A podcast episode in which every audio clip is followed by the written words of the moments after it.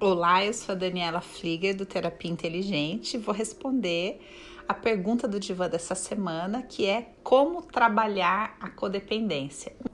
Existem duas, duas linhas de trabalho para a gente fazer trabalhando a codependência. A primeira é um processo terapêutico, que óbvio eu não tenho como explicar aqui, que é complexo e tem muitas etapas.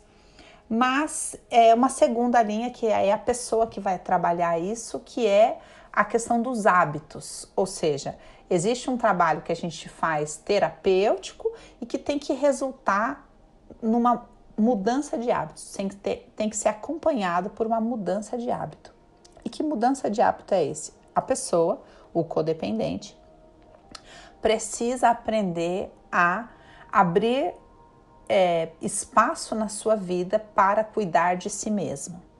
Então, é, isso são etapas, né? Por exemplo, priorizar sua qualidade de vida, o seu descanso, não fazer coisas além do seu limite, não fazer aquilo que é para o outro fazer, é, se preocupar com aquilo que é bom para você e não para o outro, porque o codependente marca, por exemplo, consulta para a família inteira, mas não marca para ele sabe? Ele não, nunca precisa ir no médico, nunca precisa fazer uma massagem, nunca precisa é, cuidar de si. O codependente cuida de todo mundo, mas não prioriza o autocuidado.